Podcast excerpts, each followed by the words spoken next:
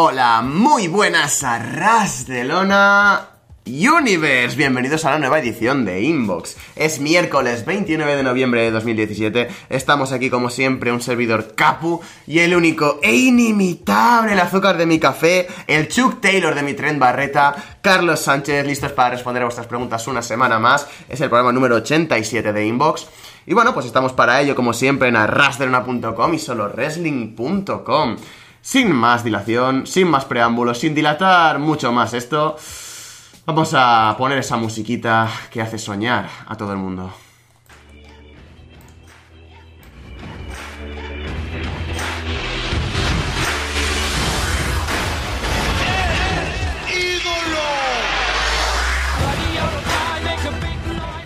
Queen sonando fuerte en Arras de Lona Inbox. Carlos, ¿qué tal?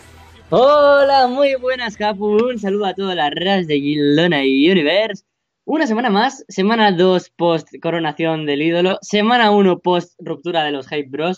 Ya estamos con muchísimas ganas de comentar un poco todo lo que ha ido sucediendo esta semana o todas las dudas que nos habéis traído para, en general, este programa de hoy miércoles 29. Miércoles, así que la verdad que, cómo no, eso, aunque parezca habitual que grabemos el miércoles y fuera del habitual los jueves, ya disfrutamos de grabar un miércoles. Es casi un placer inédito que se repite, pero yo creo que ya nuestro subconsciente es algo precioso, como nuestra canción de inicio. Ha llegado el día en el que la gente ha dicho, yo es que ahora escucho la canción de E. Styles y recuerdo a Carlos por la canción de Styles.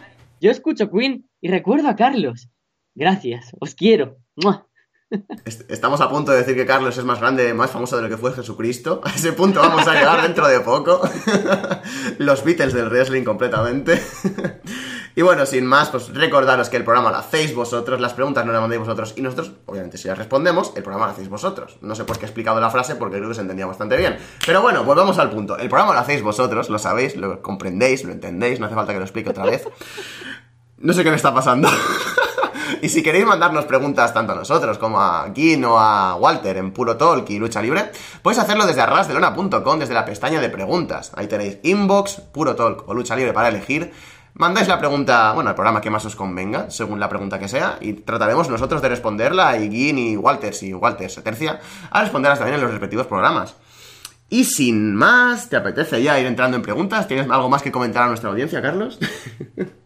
La bonita voz que tiene Capu, ¿eh? Es que no deja No, de... por favor. No deja de... Por favor, casi que, que, que me pongo un poco excitado al escuchar esa voz. Ay, tontorrón. Vamos a pasar con la primera pregunta, que esos casos se calenta, como se diría en mi casa. Desde el esqueleto vengador, desde Guanajuato. Hola señores, no se asusten. Soy un esqueleto vengador bueno, no como los otros que son eh, malos. Hoy vengo a dejarles un par de preguntas que tengo para poder debatir. ¿A qué llevará esa rivalidad entre KO, Kevin Owens, Sami Zayn versus Shane y Daniel Bryan? Veo y veo, le doy vueltas y no sé en qué podrá terminar esto. Ya vimos un Owens contra Shane. ¿Qué más pueden sacar de esto? El abuso de autoridad se supone que es de un heel, pero aquí pasa lo contrario. ¿Qué esperáis de todo esto?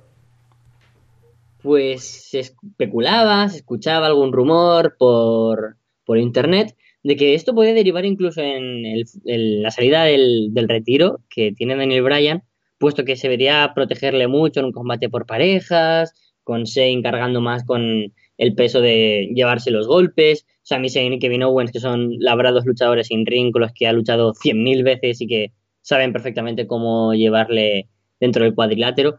Se especulaba mucho eso, pero mi teoría y el movimiento que a mí me gustaría por un poco cambiar de tercio y porque creo que sorprendería a muchos es el turn heel de Daniel Bryan. Creo que, uh. que, me encantaría que se cambiaran las papeletas, ¿no? Un poco, por ejemplo, en Raw tenemos el comisionado, que es eh, Stephanie, que la tenemos como heel, y el face, que ha sido Mick Foley y ahora Kurt Angle. Y aquí hemos tenido todo el rato a faces, a Daniel Bryan y a Shane McMahon. Creo que un turn heel de Daniel Bryan, haciendo de general manager eh, heel autoritario, de que quiere proteger a sus niños, eh, aquí en la piel de Kevin Owens y Sami Zayn como protagonistas, de que es verdad que Shane McMahon siempre le da prioridad a los mismos y que toda que una rivalidad en la que no creo que Daniel Bryan pueda luchar, pero Daniel Bryan como manager de estos dos sería fantástico. O sea, un Daniel Bryan Hill sería increíble y a lo mejor un team, Shane McMahon contra team Daniel Bryan para WrestleMania. Sería. Es complicado porque ahora que ha pasado Survivor Series, pero puesto que la temática ha derivado a SmackDown contra Raw, esto no se ha podido llevar a cabo, pero me encantaría, ¿no? Daniel Bryan Hill, una autoridad que dé prioridad a otros tipos de luchadores, que se rompa un poco la cuarta pared, que a mí me gusta, que se hable de luchadores independientes, de luchadores que nunca pueden recibir push, de que Shane da prioridad a Jinder porque sigue siendo un McMahon y quiere que siga aumentando el dinero, el dinero y el dinero de la compañía. Yo qué sé, me encantaría, ¿no? Una nueva figura de autoridad dentro de Daniel Bryan sería un tipo de general manager totalmente distinto, puesto que creo que Bryan como face está siendo bastante genérico, pero como Hill sería algo chungo. Y, no sé, creo que este sería el, camino, quizás no el más sencillo, pero sí el adecuado. Desde luego me parece interesante esto que planteas. Eh, una figura de autoridad de Daniel Bryan como Hill, la verdad es que no se me había ocurrido. Tengo tan asumido como con Sami Zayn de que es un tío que es face y simplemente es face y a pesar de que puede hacerlo como Hill, en el caso de Bryan, no lo veo como Hill, eh, que mm, la verdad es que el verlo como Hill ahora mismo me rompería bastante los esquemas, un poco como está, pasando con Zayn. Sería interesante, desde luego. Em, yo sí que veo que está todo muy encarado a lo que dices, a que sea una vuelta de, a los rings de Daniel Bryan, a que vuelva del retiro. Lo que no sé es si con tal y como está yendo la storyline, el cómo podría avanzar esto, es cuál es el sitio para la en la cartelera para Daniel Bryan, se acaba volviendo como luchador a tiempo completo. Yo creo sí que veo que WWE, a pesar de que va a decir, bueno, venga, va, chaval, lucha, sal ahí y pega dos leches. Él lo que quiere es luchar de verdad, o sea, no luchar con una aparición, no luchar en eventos especiales como hace Shane o podría hacer Triple H, sino luchar como un luchador regular. Eso es lo que él ha estado repitiendo que quiere hacer. Y si vuelve eh, por esta storyline por cuestiones de guion y en el futuro pues puede volver a subirse a un ring, no lo veo que WWE vaya a tener confianza en él para volver a ser un full time. Y yo no sé, la verdad es que no veo un escenario posible en el que Daniel Bryan salga bien de esta situación o salga contento con la empresa en el sentido de que le van a volver a dejar de luchar. Así que es complicado. Veo que la story, pues sí, eh, con Daniel Bryan como Hill aprovechando estos últimos meses de Bryan en WWE, últimos meses que con la tontería se va a ir hasta, ¿sabes?, fin de año, del año que viene. Eh, creo que sí que se podría, ser muy interesante. Podría labrar bastante, sobre todo en plano personaje y en plano eh, credibilidad del personaje a Sami Zayn, que vino ya, mm, bueno, es, otra harina de otro costal, eh, literalmente. Y no sé, creo que sí que sería bastante interesante esto, esto que has comentado, porque realmente solo veo dos escenarios. O que Daniel Bryan em, hace este turn heel que me comentas, o que todo acaba sin ningún tipo de explicación. O sea, Sami Zayn y Kevin Owens acaban siendo drafteados a Raw, o los envían a mm. Raw por lo que sea, y ya. No veo esto terminando de ninguna otra forma. Así que es complicado. Veremos que en qué acaba todo esto, pero la verdad es que a mí, tal y como aquí, como nuestro señor esqueleto vengador, me tienen bastante despistado con esta historia. Es que es complicado porque con el futuro de Daniel Bryan sobre todo se especula, pero no tenemos nada claro. Yo creo que ellos mismos están jugando a ese juego, ¿no? Eh, dejarnos a nosotros un poco eh, colgando en puntos suspensivos mientras ellos mismos están dudando de qué hacer en el caso de que se pudiera regresar, qué forma hacerlo, qué rivalidad, a tiempo completo, parcial. Es normal y completamente cierto que yo, si fuera Vince McMahon, no me plantearía el regreso a tiempo completo de, Daniel Bryan por dos claros ejemplos y es los dos últimos regresos que tuvo, ¿no? Se le dio el título intercontinental y tuvo que cederlo, se le dio el título mundial y tuvo que darlo, porque se lesionaba y se mantenían las lesiones y que no quiere arriesgarse a que todo lo que ha sucedido con otros luchadores pueda acabar con Daniel Bryan, que ya lo decían los médicos, aunque haya habido mejoría, aunque ya pueda subirse al ring quizás, sigue teniendo ahí ese problema. Al fin y al cabo, cuando un futbolista eh, tiene una lesión que la lleva mucho tiempo, Puede que pueda seguir jugando, obviamente, y a nivel profesional, pero se va a seguir resintiendo y va a estar peor. Rey Misterio, por ejemplo, con la rodilla, se ha notado mucho, ¿no? El bajón que pegó desde la lesión y también la edad. No sé si a Daniel Bryan ahora le vendría tan bien ser un tipo top y a full time de WWE. Veremos si se mantiene dentro de la empresa con figura de autoridad, luchador part-timer, se va a Ring of Honor y a New Japan, quién sabe. La verdad es que el futuro es incierto, pero bueno, ahí dejo mi teoría de un posible turno Hill Daniel Bryan como general manager. Mira, yo te voy a ser sincero, no quiero ver a Daniel Bryan en WWE más. yo quiero verlo, yo quiero verlo en Ring of Honor, yo quiero verlo en New Japan. Tío, es un, es un tío que tiene muchísima cabeza para el negocio. Yo eh, sé, además, porque lo ha vertido en entrevistas, lo ha dicho en muchos sitios, que ha planeado un estilo de lucha completamente nuevo para su lesión, adecuándose sus, a sus posibilidades. Yo le daría un voto de confianza en esto, le daría un voto de confianza en que saliera Ring of Honor, y allí si funciona y si ve que puede seguir estando seguro, que continúe luchando, que al fin y al cabo es lo que le hace feliz y lo que le gusta. Es un poco como un vicio, ¿no? Es un. Es realmente lo que movía a Daniel Bryan en su vida. El que se lo hayan arrebatado es complicado. Yo entiendo completamente que quiera seguir luchando. Y, es un vicio que le puede matar. Ese es el tema, pero es que todos los vicios te pueden matar, pero sí, es que ese es el tema, o sea, a él le da igual. a él tiene pinta de que le da completamente igual. Él lo que quiere es ser feliz subiéndose en un cuadrilátero, no sé es, complicado, es, muy difícil. Y no sé, tampoco quiero alentar y tampoco quiero. Sí, que se suba, que se suba, que se suba, pero al menos que lo intente. Al menos que intente subirse a un ring. Si ve que puede tirar, que tire adelante. Si ve que tiene que parar, que pare. Pero que le den la oportunidad, por Dios, de volver en el ring. Y me parece que en WWE no le darán una oportunidad seria jamás. Lo que necesita es un cierto ritmo de competición, no demasiado elevado, pero cierto ritmo para decir, vale, eh, puedo seguir la, la estela de los luchadores actuales en el Ring of Honor, en New Japan o no puedo seguirla. Si no puede seguirla, que lo deje, se retire y se vaya con Brie y con su hija. Y si puede seguirla, pues adelante. No sé, es que yo te digo que empatizo muchísimo con Brian en este caso. Y me cuesta muchísimo el ponerme en su situación y no verme luchando. Así que, no sé. Es que, es que quiero verlo en Ring of Honor, simplemente para probar. Me, fastidia muchísimo, pero quiero verle. Espero que dentro de un año no estemos hablando a estas fechas de algo muy malo que le haya pasado a Daniel Bryan eh, y me arrepiento de estas palabras todavía de las que me estoy arrepintiendo ahora mismo y espero que esto no me lo recordéis en un año pero yo quiero volver a ver luchar a, Daniel Bryan en Ring of Honor.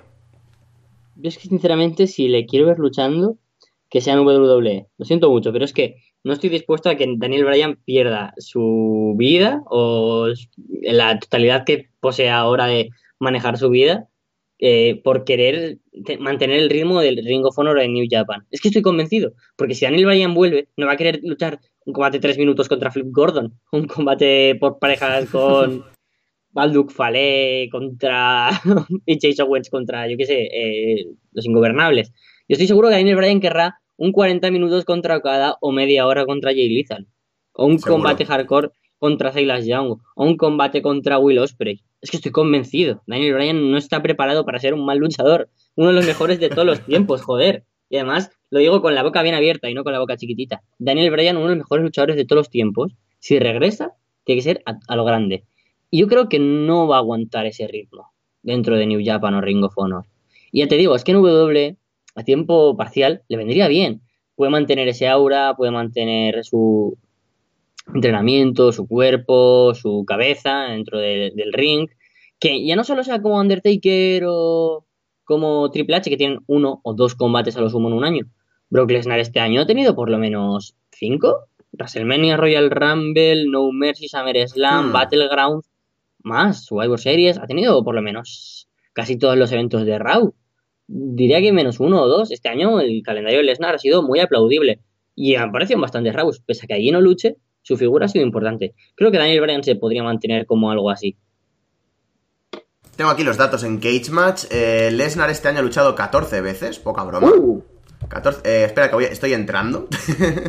ha luchado entre eventos especiales eh, y tours de SummerSlam y tours de WrestleMania, sí, 14 veces. entre house shows y shows principales, 14 veces. Sí, o sea, mm, es esto. Sabemos que Brian Danielson, Daniel Bryan, como sea que queramos llamarle, es uno de los mejores luchadores de la historia. Desde luego hay que decirlo con la boca bien abierta, como dices. Y es complicado, es que es, muy difícil es la situación de Brian ahora mismo. Realmente cualquier postura al respecto siempre va a haber eh, contradicciones, siempre va a haber gente que te, te haga la réplica. Así que bueno, podríamos estar aquí extensamente hablando siglos sobre la situación de Daniel Bryan, pero vamos a pasar a la siguiente pregunta, por el bien del programa, porque si no esto va, a estar 5 horas. ¿Qué opinan del tag team conformado por Gable y Benjamin? A mí me encantan, tienen muy buena química, son geniales en el ring, pero no tienen reacción de la gente. ¿A qué cree que se debe esto? Aquí se nota que es un equipo al que han puesto porque sí. Si ves a Jason Jordan y Chet Gable, a mí me gustó muchísimo la manera en que le introdujeron dentro de NXT con una serie de vídeos en forma de documental de cómo cada uno, dentro de, además, parte de Breaking Ground, de cómo habían llegado hasta ahí, qué cosas se habían salido mal, Jason Jordan probando con otros compañeros, Chad Gable siendo un luchador que, pese a ser muy bueno, necesitaba a alguien con quien llegar a la cima, y cómo con Jason Jordan era un equipo súper completo, perfecto, se adecuaban, tenían los looks perfectos. Y ahora ha sido, bueno, ha sido Jason Jordan, vamos a poner a alguien parecido, porque además nos recordaban también a The World Greatest Tag Team, que son Charlie Haas y el propio Shelton Benjamin. Ah, yo creo que han querido hacer como, como cuando en el principio de Bel se fue una tía VIP y pusieron a otra. es como... Sí, completamente, pero desde luego, ¿eh? Sí, sí, sí. Muy parecido pero diferente, que se nota, el, tono se nota. y yo creo que por eso, ¿no? Que aunque sean buenos luchadores, aquí no todo convence, sube WWE. Aquí puede ser un luchador que te cagas, pero necesitas transmitir en promos, en carisma con el público, con el personaje. Esto, yo hoy, mira, le, he comentado a un amigo, porque una cosa estábamos hablando de récord antes tú y yo, de una entrevista y tal, que lo dejo ahí un poco en el aire. Bueno, nunca la llegaréis a saber, pero os, dejo, con la duda.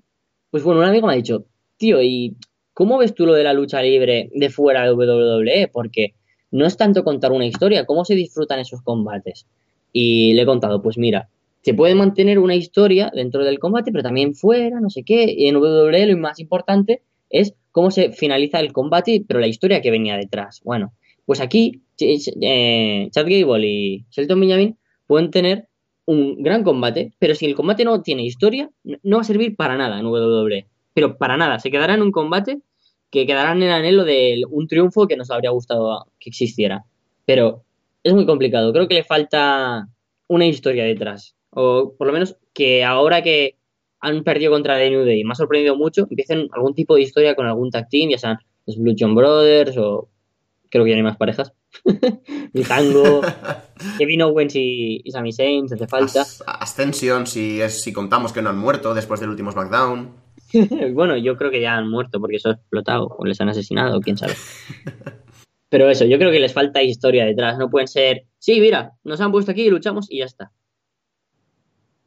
Yo creo que, mm, desde luego, esto que has comentado es un punto muy importante, el tema de que no haya una historia real detrás, simplemente más que... Bueno, eh, Gable, tu compañero se ha ido a Raw, tengo un nuevo compañero para ti, es Shelton Benjamin, ¡wow! Shelton Benjamin, soy muy fan tuyo, no sé qué... Más, más allá de eso, que es una tontería de explicación, em, no hay una historia detrás, como dices, no hay un porqué, no hay una motivación de ellos dos, no se ha comentado el por qué están juntos, el cómo se llevan, no sabemos absolutamente nada de ellos, solo sabemos que salen juntos al ring y ya está, sin más. Y mm, yo creo que les falta esto, les falta una explicación delante de las cámaras del por qué están juntos, del qué quieren hacer juntos. Básicamente, que tengan unos puñeteros personajes. Y yo creo que también les falta mucho a ellos dos, a nivel personal, conocerse. Me parece que les faltan eh, millas, les faltan kilómetros de carretera, les faltan horas pasándolas juntos. Les falta muchísimo todavía, porque una de las cosas buenas que tenía el tacting con Jason Jordan, se comentó... Em, tanto en Breaking Ground, como dices, iba a decir Breaking Bad, en Breaking Ground, como dices, como en el mismo NXT, es que es un tag que se formó desde las bases, que se formó desde el esfuerzo, se formó desde realmente el querer sacarlo delante y todo esto. Eh, con Shelton Benjamin ya realmente tienen el trabajo hecho. Benjamin es un tío muy veterano, que viene ahí básicamente a buscar el chequecito, me parece a mí.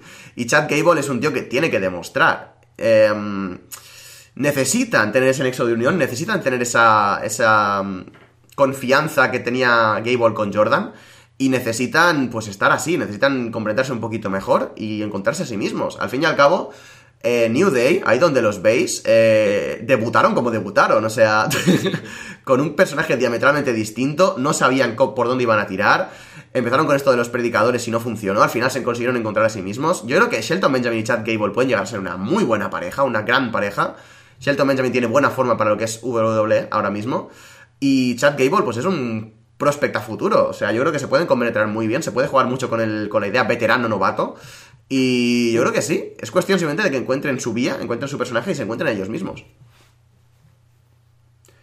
Y bueno, hablando de Jason Jordan aquí, nos ha llegado una pregunta de Desde el más acá, de El señor del más allá en el más acá. Madre mía. ¿Qué opináis de Angle diciendo que Jason Jordan es un top 3 de luchadores de WWE? A mí me encantó, tío, entrar en solo wrestling y leer el titular. Kurt Angle. Jason Jordan está a la altura de Jay Styles. a el jodido. Ay. por favor. Realmente, realmente es más alto que Jay Styles. Perdón por el chiste malo. ¡Hola, tío! Capu, tío. Perdón. Continúa, continúa. Ay, no, si es que ya me han desmontado todo lo que quería decir, ya no va a sonar serio. Ay, es que... Dejemos cinco segundos de silencio. Vale, muy bien.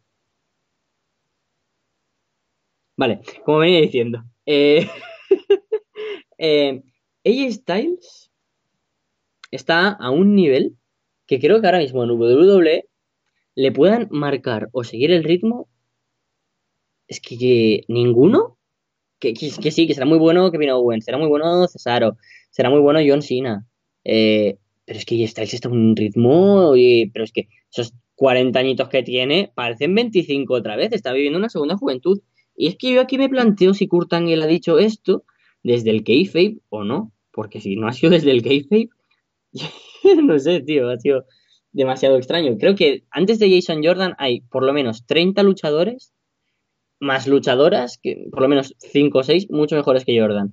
Jordan es un tío que podrá tener técnica, que podrá saber de wrestling amateur, pero de wrestling profesional, pues no le queda por aprender al amigo Jason Jordan. Es que me pareció súper absurdo. Em, yo veo el mensaje que tiene detrás eh, Engel, creo que tú también. Em, él se ve reflejado en, en, Jordan en cierta forma. Eh, yo veo que sí que ve que tiene material y yo sinceramente veo a Jordan como un tío que en el futuro puede llegar a ser grande. Simplemente tiene lo mismo que he dicho con Gable y Benjamin, que es básicamente encontrarse a sí mismo. Yo creo que le falta eso, simplemente. Le falta un personaje con el que pueda cuajar. Veremos cómo va a estar rivalidad con Engel y si consigue llegar algo, a cosas un poquito más altas. Pero yo creo que la capacidad en el ring la tiene. Le queda por mejorar mucho, mucho. Porque obviamente aquí la comparación ha sido odiosa. Ha salido perdiendo un poquito Engel con esto, exagerando de momento. Puede que en tres años estemos hablando de Jordan como alguien muy importante y alguien muy bueno en el ring pero de momento me parece apresurado. Tampoco se le han dado muchos minutajes, no se le han dado combates de mucho calado para que demuestre el cómo se comporta en un big match, por ejemplo. Pero me parece que el talento lo tiene y solo le falta eh, explotar. Se ha generado una de odio alrededor de Jordan últimamente, exagerado, pero súper exagerado. Me parece que es un tío con futuro, me parece que es un tío que es joven, tiene 29 años todavía. Y puede llegar a tener una carrera fructífera dentro de la empresa. Simplemente necesita eso, encontrarse a sí mismo y ya está. Top 3 de la empresa, ni de lejos ahora mismo. En el futuro, no me, no, me sé aventurar. Posiblemente sí, no te sé decir ahora mismo.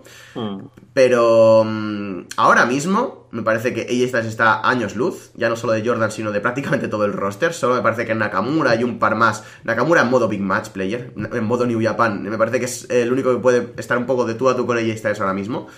Y creo que poquita gente más dentro del roster de, de WWE. Recordemos que hay muchísima gente, ya no solo contando main rosters como NXT, Performance Center incluso, mucha gente que puede eh, estar por ahí en esas posiciones del mejor luchador de la empresa. O sea, tiene un roster espectacular, tiene un roster súper extenso.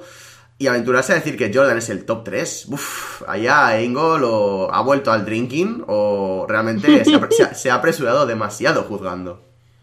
Yo creo que ha vuelto al drinking porque es que, a ver, es que ni apresurándose demasiado, es que eso es de una noche de borrachera, pues a mí Jason Jordan, top 3. Y otro, pues a mí Mojo Rawley. Porque... a ver, exagera un poquito.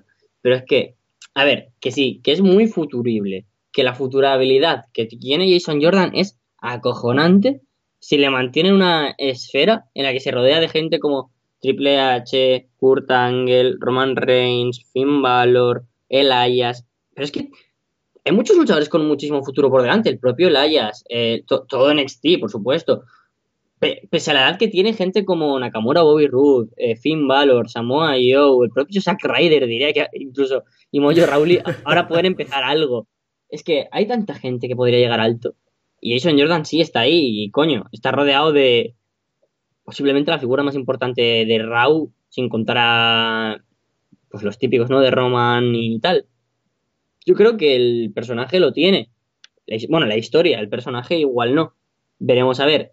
Pero es que si la, tampoco tienen tanta confianza con él ya como para meterle en el, asunto ya directamente de la rivalidad o lo están alargando demasiado. Es WWE también. es complicado porque a veces solicitamos eh, historias más curradas, pero también solicitamos ritmo y pasa a lo mejor como con Juego de Tronos, ¿no? Necesitas mucho tiempo para adaptarte a que ese ritmo luego te venga todo de golpe no lo tengo muy claro aún. Pero eso, que por ejemplo en Survivor Series le quiten de ese combate y pongan a Triple H, a mí me sentó bastante mal. Porque dije, joder, es la oportunidad de que se luzca. entre gente brutal y que por fin se vea como un luchador importante. Que al principio dirás, ah, no pinta mucho, pero luego dirás, ah, hostia, pues ahí ya pintaba bien, pienso yo. Lucha Underground, eh, esto lo hace muy bien, o lo hacía muy bien en las primeras temporadas que he visto. La, de este año no la he visto, sinceramente. Eh, y es que siempre había una historia que estaba un poquito más avanzada que la otra. Siempre había una que estaba empezando y siempre tenías interés por ver, ostras, estos cómo están, ostras, que estos habían empezado, no me acordaba. Esto, ¿Este quién era? No me acuerdo. Siempre había un interés em, por ver la historia que había detrás de otra. O sea, no era eh, estar esperando, como a veces pasa en WWE, a que avancen los programas porque todo parece relleno, porque todo parece que tienen que avanzar historias sí o sí, sino que hayan historias que avancen a un ritmo, que tengan que ser naturalmente más largas y naturalmente más cortas. Y es algo que WWE me parece que no hace demasiado, que sus planteamientos a largo plazo son muy a largo plazo siempre, y los de a corto plazo son a muy corto plazo, y los de a medio pues directamente ni existen o son muy aburridos. Y no sé, me parece que un poquito más de ritmo le vendría bien con esto, si adoptara este estilo de historia corta, historia media, historia larga, pero que haya siempre... Mm, como una contraposición, como que haya dos, tres historias a la vez que se desarrollan a distintos hay distintos ritmos. No sé si me estoy explicando, pero bueno. Y, por otro lado. Y, por otro lado. Muy bien. por otro lado, me encanta que hayas metido a Elias como alguien a, futuro, porque la verdad es que cada vez me gusta más este hombre. Poquita broma con el tema. Y nada, pasamos a la siguiente pregunta. Nos la envía Alberto, el patrón del futuro, desde Chihuahua, México. Hola amigos españoles, espero que en esta ocasión sí lean mi pregunta, la pulleta ahí para mí. En el futuro la polémica me sigue persiguiendo y he tenido que cambiar mi nombre a Jesús Saavedra. Les traigo una nueva sección con toda la intención de crear discusión entre ustedes. ¿Quién es el Dean Ambrose y quién es el Seth Rollins? No, no, no, no, no, freno esto ya. No, no, no. Freno, freno esto ya, no quiero discutir, vengo de muy buen rollo. no quiero discutir, esto es Marty, Marty Janetti, iba a decir Marty School, Marty Janetti y Shawn Michaels de toda la vida, lo siento. ¿Quién es el Marty Janetti quién es el Shawn Michaels? ¿Johnny Impact, Barramundo o AJ Styles? Ya no son ni parejas. Bueno, ¿quién es? ¿Christopher Nolan o el chef Alberto Chicote? Cada día estáis más randoms, hijo. A ver. Eh, pues obviamente AJ Styles, que es el mejor, este es el fenomenal One. Por mucho que me guste Johnny Impact, pues tengo que decir que AJ Styles es Seth Rollins. Que no, que no. Nada, está, él totalmente es el, Shawn Michaels, el luchador completo, lo tiene todo. el Shawn Michaels moderno, no hace falta compararles por el personaje porque es totalmente distinto, pero creo que ningún aspecto que le fallaba a Michaels, o casi ninguno, le falla a J Styles. Así que para mí, bastante superior además. ¿eh? Tengo a J Styles que a Johnny Mundo Impact Morrison Hinan. Sí, mira que me gusta Morrison barra mundo barra whatever, es ya peor que TNA y sus miles cambios de nombre. Em, pero es eso, y esta es creo que es indiscutible, como mm, Shawn Michaels de estos dos. Eh, Impact tenía talento, Impact parecía que iba a ir un poquito más arriba. Circunstancias le han hecho que retroceda un poco en su carrera. No está en un momento malo, está bastante dulce, pero sigue sin llegar ni a eso de los talones. Ahí estáis, lo siento mucho. El siguiente es, uh, este va a ser jodido. Pentagon Junior barra Dark oh. o el ídolo Andrade oh. Cien Almas. Oh, oh, no, me lo imaginaba con Fénix y digo, bueno, esto ya lo hicimos. sí, es verdad. Claro, nos ponen... Hostia, tío, qué mal, qué mal. ¿Tengo que ser objetivo o tengo que ser...? No lo sé. aquí su subjetividad máxima. Como si quieres decirme que James Ellsworth es mejor que Shawn Michaels, yo qué sé. ¿Que no lo es, acaso? es, muy complicada esta porque cada uno tiene cosas distintas. Pero siendo objetivo ¿eh? también, me voy a quedar con Andrade porque cuando existía como la sombra, tenía un personaje muy, muy importante. Fue uno de los luchadores más importantes para CMLL, fue campeón intercontinental y WGP. O sea, fue el creador de los ingobernables, tío. De ahí ha salido ahora uno de los top 3 luchadores de, de New Japan Pro Wrestling y el actual aspirante número uno al título en Wrestle Kingdom. Y ahora en WWE ha sabido reinventarse, que si lo piensas, ha sido muy bueno. Debutas como face y no te va bien. Es que lo leí el otro día y me gustó mucho el, paralelismo que ha sido su personaje con su evolución.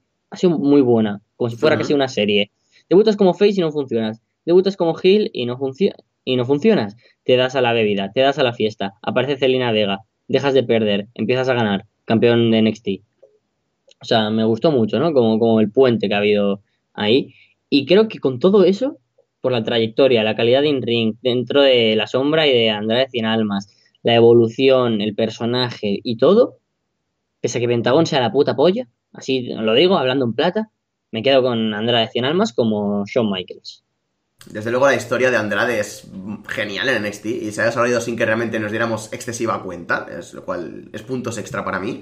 Y si fuera esto en el roster de WWE, yo estaría esperando como agua de mayo esa, esa vignette, ¿no? Antes del, del, combate en WrestleMania, rollo la que tuvo Miss de, buah, antes yo era un mierdas, y ahora soy el puto amo, ahora este es mi momento, tenéis que tragarme. Pues algo más o menos con Andrade, ¿no? Retribución, ahí, no sé, me molaría muchísimo ver una, una promo de esas características. Ya sabéis que soy muy fan de las promos de este estilo de, de WrestleMania. Y bueno, pues centrándonos en, lo, en, lo, que nos han preguntado básicamente, yo soy muy fan de Pentagón, pero muy muy fan. Y también soy fan de Andrade, es que es, es, es, una putada bastante gorda, por eso digo que esta va a ser complicada. Porque realmente Andrade ha significado mucho fuera de WWE, ha sido muy importante. Y Pentagón también, eh, no puedo tirar por el rollo de importancia. En el ring me gustan lo mismo los dos. Creo que los dos tienen mucho, mucho carisma, creo que los dos tienen muchísima conexión con la grada y pueden ser grandes estrellas los dos si no lo son ya. Así que está la cosa parejísima. Y simplemente voy a tirar del factor más tonto que he encontrado, que es la edad. Oh. y voy a decir que como Andrade es más joven, para mí es Shawn Michaels. Oh. Vale, a mamar. ¿Cu ¿Pero cuántos años tiene Pentagón? Pentagón tiene 32 años. ¿Y Andrade? Andrade tiene 28. Andrade debutó con, Ah. yo qué sé, con dos años. O sea, Andrade debutó súper joven, sí, sí, sí. Qué fuerte. Impresionante. O sea, y además cuando, cuando ya era importante en CMLL tenía 18, me parece ya. O sea que imagínate cómo estaba el tema. O 19, una cosa así. En fin. Y el último que nos manda es Alberto el Patrón o Easy 3. Easy 3 del tirón, venga, no me... Es que Alberto me... Easy 3, sí, sin más. Es que No, no, Alberto me cae tan mal que es que me da igual, me pones Alberto el patrón y James Ellsworth y, o- o- o Mart- y Marty Janetti, digo Marty Janetti y Shawn Michaels. Hombre, Marty Janetti es mejor que yo. No, no, no, da igual, dejémoslo. sí, Easy 3 sin duda, Alberto el Patrón a mí. Es que de primeras nunca me ha dicho absolutamente nada, solo me gustó en su debut con Rey Mysterio y sus meses posteriores, pero a partir de ahí ya me, mm, me decayó en importancia, me decayó en interés, no me gustó absolutamente nada. Y hasta ahora que encima es que ya me cae mal, pues fuera. O sea, sin más. Sí. Ahora, mira, tengo una pregunta aquí que va para ti, Carlos. Y creo que este, Oh. este, tema, este tema te gusta. Eh, la pregunta nos la manda Walter, no Walter Rosales. Walter, fan del Ballet Club. Hola, Capo y Carlos. Mi pregunta va para Carlos. ¿Por qué eres fan de Ryder? ¡Oh! o sea, ¿cuánto tiempo, no? Sí, hacía tanto que no me preguntaban esto. Yo creo que la gente se había olvidado de Zack Ryder ya. o sea, vamos, vamos. El tipo tiene un arsenal bastante malo. Un personaje bastante limitado. Ala, tiene, un tiene, tiene estilo de promos que me parece que es para niños. Más Ala. encima, las pocas veces que tuvo momento o estaba over, como en su feudo con Ziggler, la WWE lo tiró a la basura con sus tonterías, como el triángulo amoroso. Diría que casi su única ventaja es que el tipo tiene solo 32 años y tiene muchísima experiencia. Posata, el pueblo pide sección de preguntas para Menap. Saludos. Eh, respecto a lo de Menap, eh, si realmente hay interés, hacer eco por redes, hacer eco en comentarios. Y se hablará, se hablará en su tiempo. Pero vaya, es que si nos enviáis solo un mail y luego no hay más respuestas, no, no sabemos si hay interés. Así que bueno, lo siento por esta cuña así publicitaria, entre comillas. Adelante, Carlos. A ver. es que estoy pensando. Bueno, voy a hacer una faltada. ¿Qué es que todos los gilipollas se tienen que llamar Walter?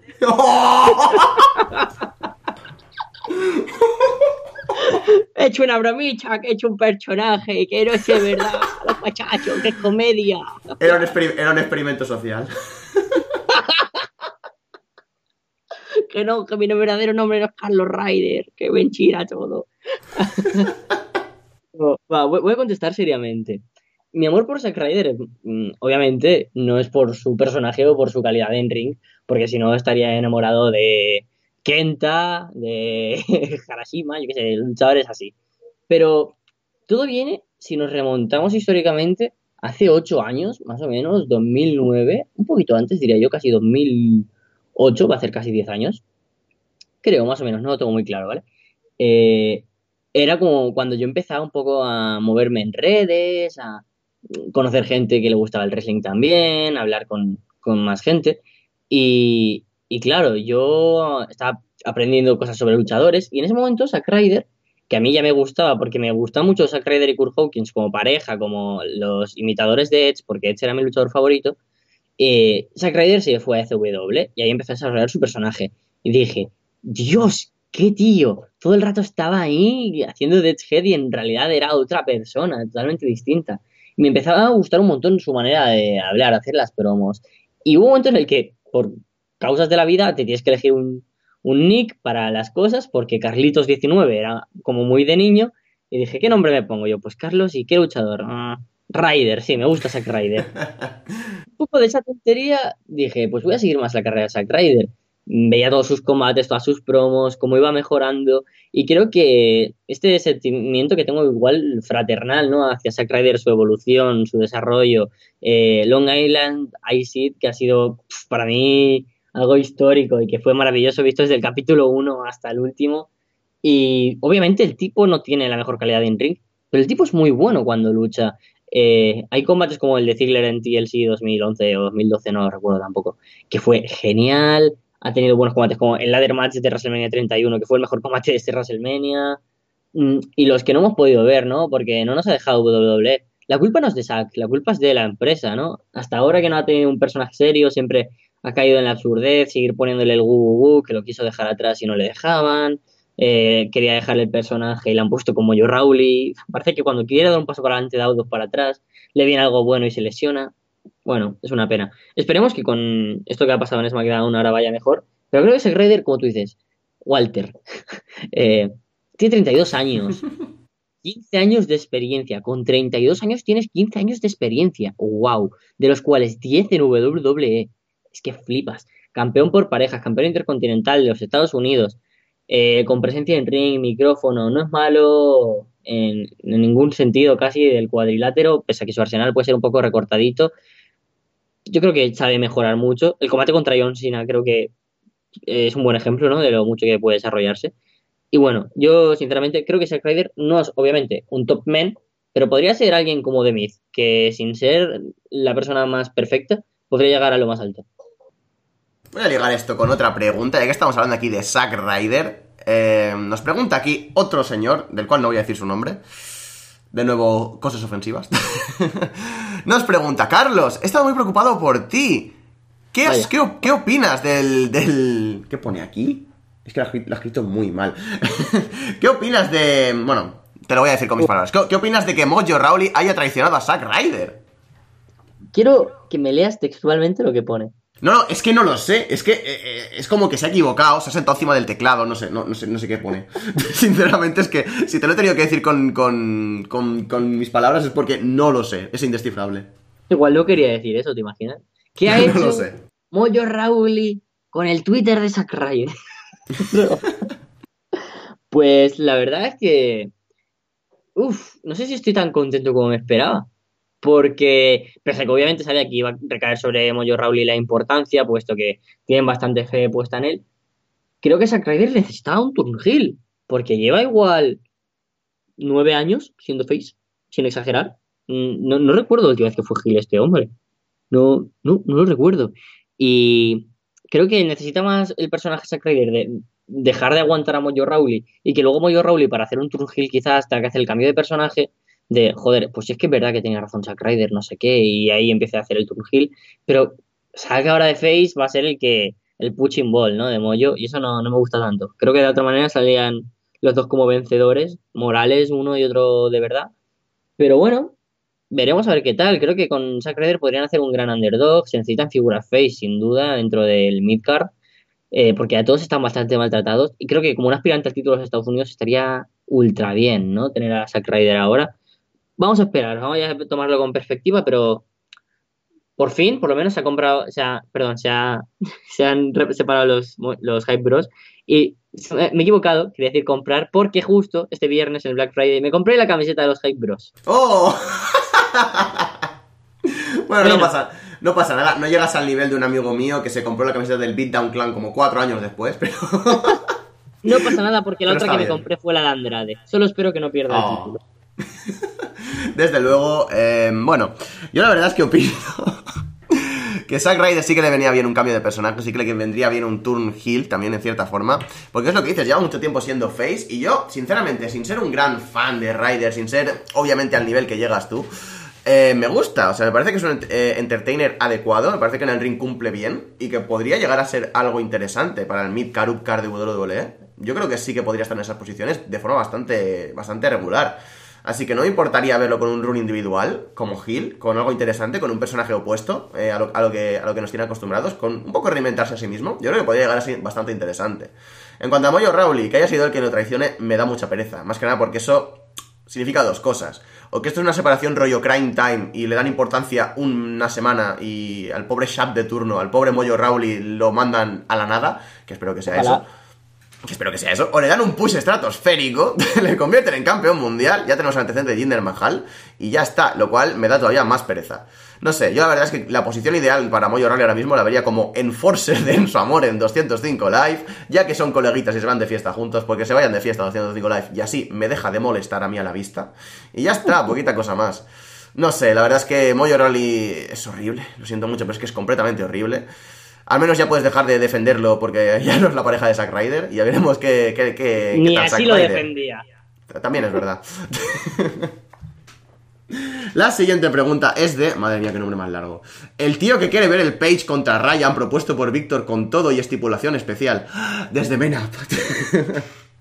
Muy buenas chicos, he estado pensando sobre el reinado y boqueo de Roman como campeón intercontinental y creo que hay una dificultad tremenda en ¿quién demonios, guiño guiño, le quitará el título antes de WrestleMania? que no le reste ni momento ni credibilidad. Se me ocurrió que podría ser que hicieran a Sina campeón y defendieran ante Samoa el evento más grande. ¿Qué opinan de esta opción? Claro, es que después de su guiño guiño, ¿qué voy a decir? Joe, guiño guiño. ¿Lo, pillas? ¿Qué voy a decir Joe? Porque yo digo Samoa Joe. quería hacer otro jueguito. El nivel hoy de chistes está en todo lo alto. como, Jason Jordan, en todo lo alto. Por favor. Lo silo, no paro, no paro. Estoy en una máquina ahora de hacer chistes. Va, venga, me pongo un poquito serio. Eh, se me había olvidado la pregunta. Poca broma, a mí también. Espera, que voy a volver a entrar. Ah. Em, sí, em, ¿quién te tendría que ah, quitar el título a Roman Reigns? Sí. Sí, vale, es complicado porque ahora mismo tienes a Roman Reigns, que es el segundo luchador, bueno, mmm, tercero, porque el primero es Brown, eh, de indestructibles, de dentro de Raw como campeón, y el otro Brock Lesnar. Si no, se, si no luchan entre ellos, es que el título intercontinental es un título medio, tío, para Midcard y Midcard. Como se lo das a Roman Reigns, que es el puto dios de WWE, que es el Big Dog, que es su cortijo, su pueblo, su yarda, su ciudad. Es que, a ver, no tiene nada de sentido. Y es que ya me cansé mucho de hablar la semana pasada de, de Roman. Pero es que, ay, yo creo que ahora Samoa Joe es lo más adecuado, Finn Valor, porque es que además es que no sé a dónde va a parar esto, porque si luego quieren enfrentarle de verdad contra Brock Lesnar en WrestleMania, no sé qué pinta a finales de noviembre, a casi diciembre, que le den el título de Intercontinental. Yo ahora confío en que en el primer round del año o bien en el round 1500 aprovechen y le quiten el título y ya empiece el run hacia el Universal y que sea alguien pues Valor, Joe, que ya que no pueden acceder tan fácilmente al título universal puesto que está en manos de Lesnar, creo que el título intercontinental les vendría bien a uno de ellos dos. No a John Cena, no a Roman Reigns, sí a Joe o a Valor, pese a que preferiría que fueran pues los Jason Jordan, pues Matt Hardy, Elias, The Myth, pues bueno, que sean Valor y Samoa Joe, ahora mismo, pues resulta interesante. Pues a mí la opción de Sina me gusta, pero me gusta con cierta, con unas circunstancias. O sea, tengo claro que quiero que el que le gane el cinturón a Roman Reigns, que de primeras creo que no debería haber ganado el Intercontinental, pero bueno, eso es otro tema. Tiene que ser Samoa Joe. Aparte han salido rumores, ya se ve que es el number one contender y que va a ser el tío que tienen planeado para quitarle el título al señor Reigns. Me parece que es la opción obvia. Strowman está en otras cosas, o lo que sea, pero está en otras cosas. Y ahora mismo, pues Joe, después de volver de la lesión, necesita eh, cierta... algo importante, algo para tenerle en pantalla. Está, hay mucha gente con rivalidades abiertas, eh, hay gente que está pues en otras cosas. Yo creo que el título intercontinental le vendría perfecto necesita ese título. Y además tenemos la carta de que John Cena, el único título que no ha tocado activo ahora mismo dentro de WWE, es el título, intercontinental. Es una rivalidad que se vende sola. Por eso Samoa Joe, haciendo Open Challenge o cualquier tontería en la que machaque a sus rivales como campeón intercontinental en segundos, a lo bestia, en plan campeón hiperdominante, metes a John Cena, de tío que, oye, quiero quitarte el título, quiero, quiero aumentar todavía más mi leyenda, ya que todavía no van a jugar la carta de eh, que supere el, récord de, de títulos mundiales de Ric Flair, me parece que sería una cosa reservada para otro año. Pueden jugar con esta carta de que le falta ese título para acabar de tener todos los títulos de, de, de dentro de WWE. Sería muy interesante para la carrera de Samoa Joe que esto se diera, se diera un reinado intercontinental muy potente, muy fuerte, hasta que John Cena decide, retarle de cara a pues, pasado Royal Rumble, tirando de prácticamente para WrestleMania. Es una historia que se vende sola, no hace falta mucho desarrollo. Y pues ya está, o sea, simplemente tienes que dedicar a poner muy fuerte a Joe, a que John Cena aparezca en el momento dado, y ya está, se vende solo, va a ser un gran combate porque John Cena como Big Match Player es muy bueno y Samoa Joe lo hace muy bien en, este, en, esta, en esta clase de escenarios. Simplemente por los dos nombres involucrados, también es en cierta forma un Dream Match, por así decirlo. Y yo creo que vendería muy bien en un WrestleMania este tipo de combate y ya la coronación es un win-win para Samoa Joe. Habrá tenido un bagaje detrás como campeón intercontinental importante para que esté en una posición un poquito más alta en la cartelera. Y si sale como ganador, o sea, eso sí sale como perdedor, y si sale como ganador Em, sale venciendo en un WrestleMania a John Cena, que no es moco de pavo. Y si gana John Cena, sale aumentando su leyenda, que es algo que pues, también estaría bastante bien. Y si pierde John Cena, pues es lo que digo, Samoa Joe se convierte en una auténtica bestia, pero con motivos reales. O sea que yo veo que esto es un escenario ideal. Y es que creo que en pleno 2018, que llegará el próximo WrestleMania, ya no veo a John Cena teniendo que ganar WrestleMania, combates. Como mucho a por, una coronación mundial, para ganar dentro de un equipo en, tras a los Hills, ¿sabes? Como el top face, para hacer la alegría de los niños, alguna leyenda o cositas así, ¿sabes? Para ganar, para ganar Undertaker, lo típico.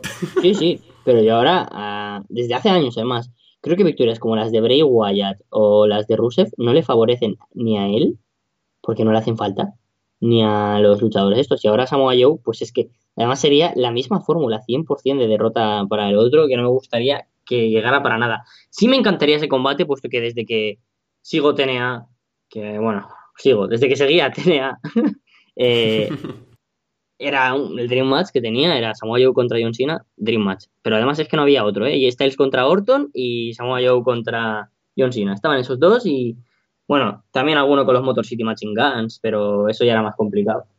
Eh, pero es que ahora mismo estoy convencido de que Samoa Joe lo que necesita es ganar el título intercontinental bien, pero es ganar a algún luchador importante.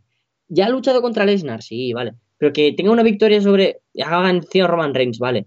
Pero que ganen una rivalidad importante en un pay-per-view, no solo a Valor en un Raw, por favor.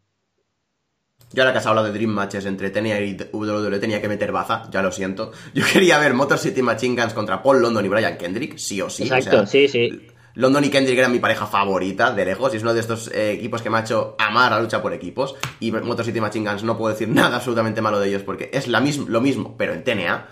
Y así como grande, quería ver Christopher Daniels contra Edge. No sé por qué, oh. pero siempre me ha interesado muchísimo. Daniels con el personaje de Fallen Angel y eh, Edge con el personaje de Rated R. Yo creo que podría hacer algo bastante guapo, pero bueno. solo, solo comentar eso, sí. De pequeño, como estaba calvo, me parecía muy viejo. Y no me, y no me gustaba. Entonces, cuando crecí y ya intentaba apreciar otros detalles, como la técnica, me flipaba Daniels, pero ya empezaba a ser cuando eh, empezaba casi Bad Influence. Entonces ya llegué un poco tarde, pero ahora que lo pienso, sí, Edge contra Fallen Angel habría sido genial. La gracia es que cuando tú eras pequeño, yo era pequeño y veíamos a, a TNA, veíamos en TNA a Christopher Daniels, igual hace nueve años de eso, ya era viejo, ya tenía como muchos años, pero bueno, en fin, dejémoslo. Em, la siguiente pregunta es de El fantasma de Jeff Drogas Locas Hardy. Mm, Ahí va. Vale. desde la casa de Selton, del señor Benjamin, eh, señor madre mía, no sé decirlo ya, del señor Benjamin, perdón. Hola Carlos y Capu, los paso a saludar desde el más allá para preguntarles lo siguiente. Creo que es una metáfora con que como Jeff Hardy ya no usa drogas, pues es el fantasma ya está muerto. En fin, ¿qué opinan de los fans actuales del wrestling? ¿Creen que aún se puede ser un fan incondicional de una empresa sin tener en cuenta lo que pasa en el resto del mundo del wrestling? Uf. Qué interesante, ¿eh? interesante esta, ¿eh? Mira que pensaba que iba a preguntar sobre el Matt Hardy y estaba pensando, qué pereza me da hablar ahora de Matt Hardy. Si, hay alguna pregunta, ahórratela, porque no, no me apetece nada ahora que llega el personaje este de Woken. Eh, era, era la siguiente, así que cortamos. Vale, perfecto. Los fans del wrestling, muy interesante.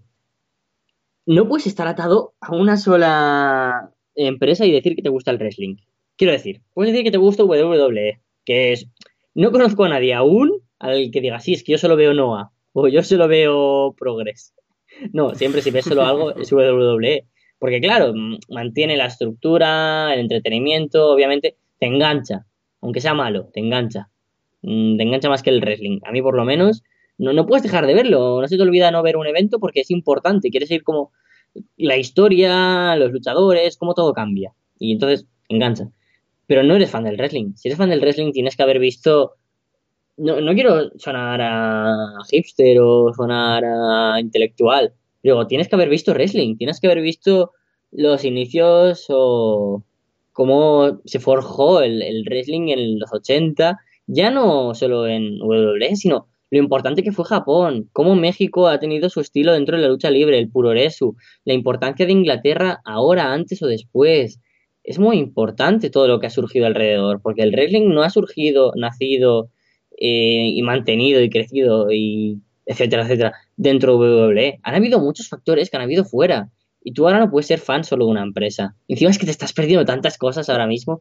Es que mm, ya me mataría a mí solo conocer WWE si no existiera Internet y no haber conocido eh, el wrestling que hay en New Japan, los personajes que han salido de TNA, los grandes combates e historias que nos ha dejado en el wrestling independiente Ring of Honor, los grandes Dream Match que han ocurrido dentro de las independientes en Evolve, Chikara o Pro Wrestling Guerrilla, el Pro Wrestling británico actualmente que está increíble con Red Pro, con Progress, con ICW, la lucha libre mexicana que tiene 100.000 empresas para descubrir mil maneras distintas de luchar y enfocar un estilo que lleva siglos dentro del mundo.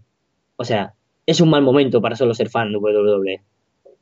Desde luego, tal y como están las cosas actualmente, eh, no voy a decir que no se pueda ser fan solo de una empresa, porque son cosas que pasan, o sea, realmente hay gente que solo simplemente es fan de WWE, igual sí que conoce que hay wrestling independiente, pero simplemente no le interesa o no va con él. Esto ya es cuestión de conocerse a uno mismo.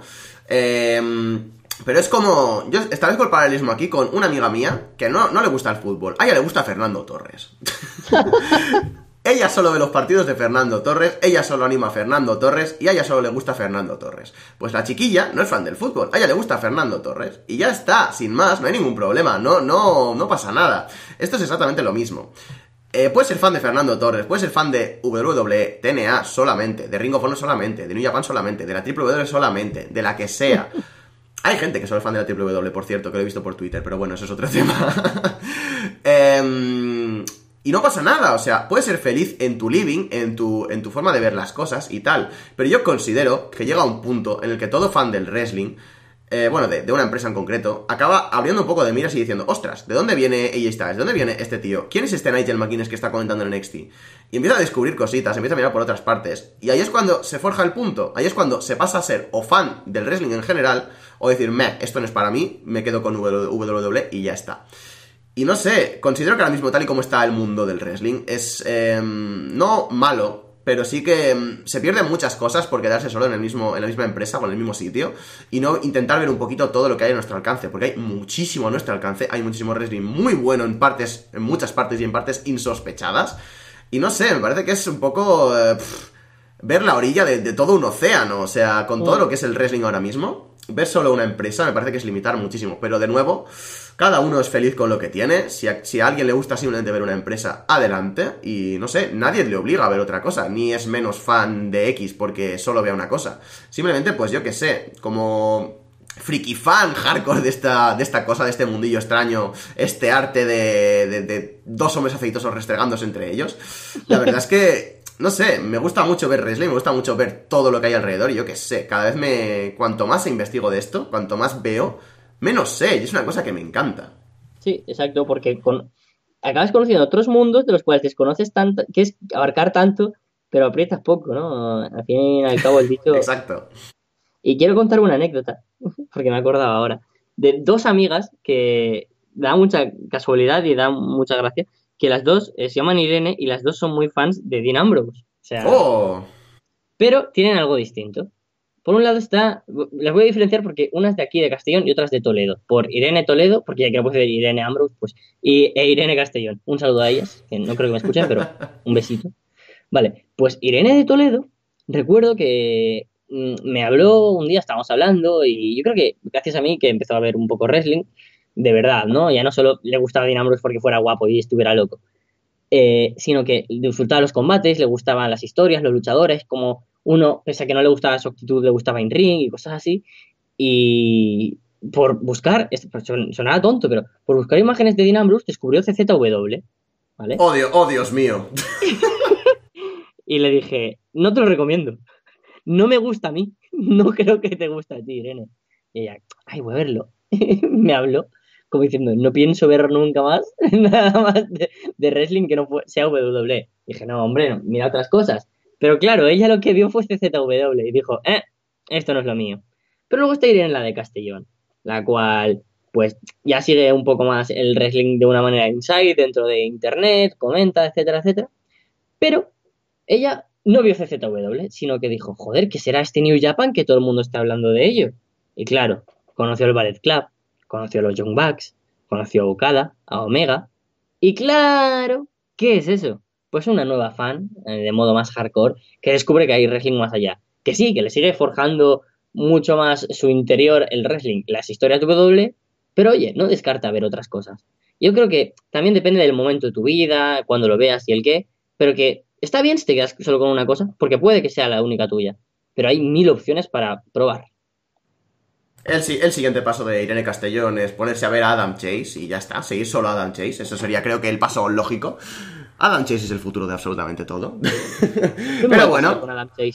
ojalá poder casarse con Adam Chase. Madre mía, qué hombre, qué hombre. Tengo unas ganas, tengo unas ganas de ir a Madrid para que me firme la camiseta ya y vamos, impresionante. Yo tengo unas ganas de que me llegue la camiseta que aún no me Señores de la WWE, por favor, me llegó a mí. Castellón está literalmente a media hora. Por favor. Bueno, venga, pasamos a la siguiente pregunta. Desde Buenos Aires, el amigo Nahuel Vera. Hola una vez más, paso directamente a preguntar lo siguiente. Con el rumor de Royal Rumble femenino haciéndose más posible cada vez, esta pregunta era obligada. En caso de darse, ¿quién creen que debería ser la primera ganadora de este combate? ¿Y en qué posición la ubicarían en la cartelera? Supongo que se refiere a Royal Rumble o al combate que salga de él. No lo sé. Uf, es que me gustaría que el Royal Rumble femenino estuviera si no hubiera otro combate dentro del pay-per-view, porque me agotaría mucho. Se come una hora y pico casi de entre preámbulos, segmentos. completamente. sí, completamente. Ah, otro Royal Rumble. Ah, y mira que sonará la gilipollez, porque la semana de Royal Rumble me suelo ver 50. me, me, gusta poner, ponerme a tono viendo la de todos los años anteriores. Pero bueno, creo que dos en un mismo show no beneficiaría porque además todos mantendríamos el hype del Royal Rumble masculino, que al fin y al cabo es el que, ya no solo por ser hombre, sino por la importancia que le dan la propia industria, eh, en la cartelera, en WWE, en todo, son más importantes las historias de los hombres, pues no tendríamos tanto hype por el femenino, más allá del ver qué tal está, sino que estaríamos esperando a ver quién gana el Royal Rumble para ser el main event de WrestleMania. Pero claro, eh, en algún momento tiene que suceder el Royal Rumble femenino. Veremos a ver cómo se lo enfocan, porque ya, ya no es cuestión tanto esta pregunta, que es eh, la campeona, etcétera, etcétera. Yo creo que sería una luchadora para dar un push, ¿no? Porque ya que aquí todo el mundo puede ser campeona y eso, aquí sería para forjar el próximo main eventer. Nia Jax es el que sería perfecto, ¿no? Tiene el poder, la fuerza, es una luchadora que old school, está, está muy bien. Nia Jax sería idóneo. Becky Lynch, por ejemplo, o Bailey, me gustaría en algún sentido de que ahora su personaje está bastante muerto, pues como para que, eh, ya tienes una condición para darle el push de nuevo. Pero es que si ahora le das ese combate a, a Ajax, a Carmela, a Ruby Riot o gente así, sería idóneo para darles ese estatus que necesitan. Así que yo ahora mismo creo que se la daría o a alguien de NXT, que por primera vez en la historia, un regreso sorpresa, bueno, sin contar a John Cena o a Edge o cosas así, un, un, debut, sea el que gane el Royal Rumble o a Nia Jax. Y bueno, la cartelera, pues que el título de mujeres sea por lo menos de top 3 combates importantes de WrestleMania. Hmm, yo concuerdo. Ah, bueno, antes de eso, eh, yo también tengo la tradición de ver Royal Rumbles antes. Yo solo digo que Royal Rumble es en enero y en enero acabamos exámenes. Yo dejo ahí el dato, vivo a media hora. guiño, guiño, codo, codo. Perfecto, me parece perfecto. y bueno, pues eso, entrando un poco en materia, eh, estoy a favor del Royal Rumble femenino. Me gusta la idea, me parece que es algo bastante interesante y será guay de ver. Pero es, estoy, comparto tu punto de opinión con esto. O sea, el Royal Rumble, yo solo quiero un Royal Rumble. Es una cosa especial del año que sucede una vez al año. No quiero ver dos Royal Rumbles. Ah, al menos en el mismo evento. Me, me daría bastante pereza. Y no sé, es que la única cosa que veo que puedan hacer distinta es hacer dos eventos. Uno Royal Rumble y otro Royal Rumble femenino, lo cual tendría aún menos Mm. sentido. O dividir Royal Rumble en dos noches, que una sea la noche de las, de las mujeres y la otra sea la noche de Oh. los hombres. Podría ser hasta interesante, pero de nuevo, estás em, lanzando una, una moneda al aire y esperando que, yo qué sé, que se divida en el aire en 40.000 monedas. Es que es complicado, porque al Royal Rumble normal sabes que va a acudir todo el mundo. Pero dedicas un evento completamente a las mujeres, ahora mismo, tal y como están, no, no estoy diciendo absolutamente nada malo, simplemente digo que ahora mismo la división femenina no atrae el interés que debería para llenar un evento simplemente con mujeres. Ah, es complicado, es complicado. Así que no sé cómo lo harían, no sé cómo lo montarían. Tengo ganas de verlo, pero ahora mismo me parece que es demasiado pronto para esto. Me parece que no está la cosa preparada, no atrae todo el interés que debería, no hay un roster profundísimo para hacerlo con garantías, no hay luchadoras que digas, ¡buah! Es que se lo merece esta, es que se lo merece la otra en exceso.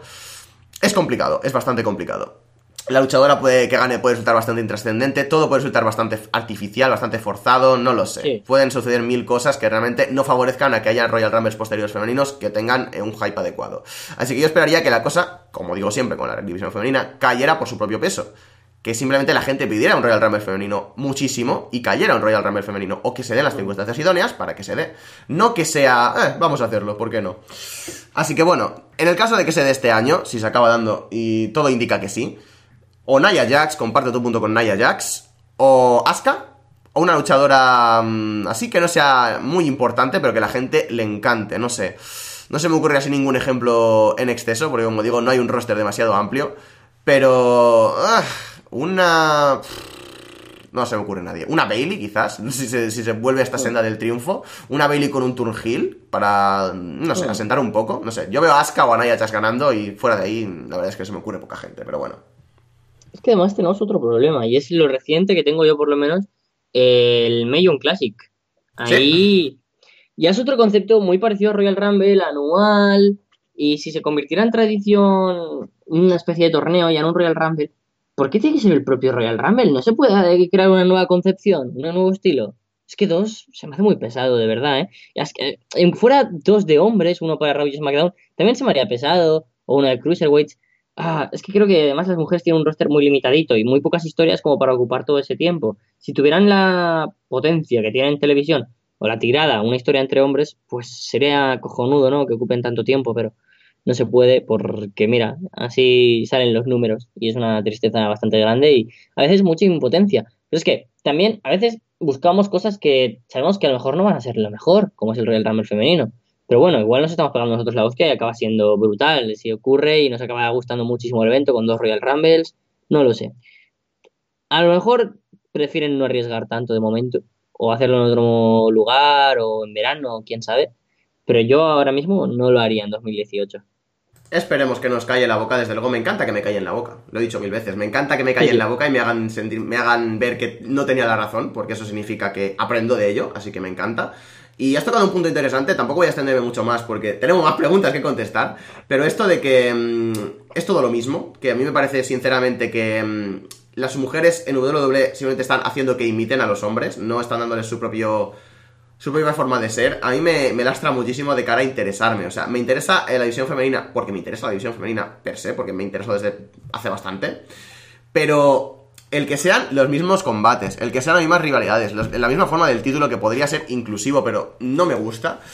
Uh, me da bastante por pensar de que simplemente quieren ponernos a su mismo nivel de forma artificial y ya está. Es lo mismo, tendría que caer por su, propia, por su propio peso, tendría que ir de cajón, de forma natural, de forma orgánica. Y lo están forzando, pero bueno, no vamos a resolver esto aquí. Y bueno, al final solo lo único que podemos hacer es sentarnos, aplaudir a, a las mujeres porque dan un gran espectáculo y poquita cosa más. pero bueno. La siguiente pregunta, en cuanto a la Cruiserweight Division, ¿Creen que dejar de tener como peso límite 205 libras y volver a las 225 libras originales puede ayudar a la división? En mi opinión creo que ayudaría bastante al poder agregar a personas las cuales pueden ayudar a la división, pero no son agregados por cuestiones de su peso. Mm, pues voy a decir que no. Porque si pienso que ha llegado Calisto, que ha llegado Austin Aries, que ha llegado y solo en, Enzo Amore realmente sí que ha ayudado, pero no a la calidad o a atraer a mucha gente. Sí, en cuanto a calidad de historias, pero no a atraer a mucha gente, por lo menos durante más tiempo, porque no sé Capu, pero yo ya no sigo 205 likes después de seguirlo una semana. y ha llegado gente como Neville y fue el único que ha sabido hacer algo de ello, pero creo que ampliar el roster no, no va a ayudar especialmente. Por ejemplo, la llegada de Hideo Itami a mí tampoco ahora creo que me vaya a ayudar mucho. Sí, me va a gustar, pero si va a seguir... Es que yo creo que es el estilo, tío. Ha llegado ahora la encuesta a los que estamos en la network de qué, cosas cambiaríais, ¿no? Dentro de 205 Live. El roster, el horario, la manera de enfocarlo, el hacerlo en un estadio más grande, más pequeño, un montón de preguntas así. Pero yo creo que es el... No sé, tío. La manera de vendérmelo, lo repetitivo que es, es que son todos los factores juntos. Pero es que ahora mismo me cuesta hasta digerir el, producto porque no, no me aporta. Y creo que eso es lo que más me jode. Que no veo nada que diga, joder, me ha servido. A veces, un ejemplo, ¿vale? Tú ves una serie y la dejas de ver porque dices, no, no me interesa. Pero hay otras que dices, joder, la estoy viendo, hay capítulos muy buenos y hay algunos que obviamente son más flojos o que no me interesan tanto. Pero es que 205 F es que no me interesa nada, es una serie que no me aporta porque no me gusta la historia, el concepto, lo repetitivo, todo. Es muy complicado solo centrarme en una cosa que no me gusta 205 Live. Así que creo que no sería lo de las, las 20 libras de más lo que pudiera salvarle. Ah, yo creo que lo de las libras al fin y al cabo es algo Mickey, es algo que lo hicieron, bueno, solo sirvió en sí en el torneo Cruiserweight, que sí que de hecho echaron a gente por no hacer el corte, por no llegar a 205 libras, por pasarse o por quedarse. No, por, pasarse, no por quedarse corto, porque no tendría sentido. Em, y 205 live solo tiene el nombre, realmente no hay ninguna alusión a, a que tengan que pesar eso, no hay nadie diciendo, pues tú pesas más y deberías estar fuera, fuera de aquí, no sé qué, no hay nada no hay ningún tipo de interacción con ello. Así que simplemente pueden hacer lo que se hace en todos lados con estas cosas, con el wrestling, y decir, ah, este, este chaval pesa 205, lo pesas y pesará 220, ¿vale? Pero da igual, es que, es, que, es, que, no te importa, es que lo que importa es el, espectáculo y lo que prime en ello. Da igual, no es un deporte real, lo siento por el, por el, por abriros los ojos y el universo. No, pero, el, wrestling no es un deporte, no es un deporte real, no es un deporte real. Voy a ponerme un cartelito y voy a gritarlo a mitad de la calle en Castellón mañana. Perfecto. Desnudo completamente. Bueno, y eso, es que. es decir, te grabaré hasta que has dicho eso. Es eso, eh, no hay necesidad de subir a 225 libras porque es una regla que se saltan ellos mismos a la torera. Eh, no hay necesidad ninguna. Y no creo, como dices, que sea una falta de roster. Esto de la encuesta a mí no me ha llegado porque he leído no sé dónde que es para eh, gente de la Network Selecta o no sé qué narices. No me, no me han elegido a mí, me están llamando Purria, no pasa nada. Y sin más, es que no creo que mm, vaya a aportar más tener más roster, sino consolidar lo que ya se tiene. Se está haciendo un buen trabajo, poca broma con el tema. Drugula, que está siendo muy over ahora mismo. Hay gente que están definiéndole personajes ya de una vez, que ya tardaban. Hay gente con la que se está trabajando, pero es lo que, es lo que escuché, no me acuerdo dónde es complicado entrar en un producto nuevo y querer hacer 20 personajes nuevos el primer día. Es una cosa de fondo, es una carrera de fondo, es una, es una, es una maratón. Tienen que ir poco a poco asentando personajes nuevos, asentando gente nueva. Lo que pasa es que con 205 Live la gente no tiene paciencia para esto.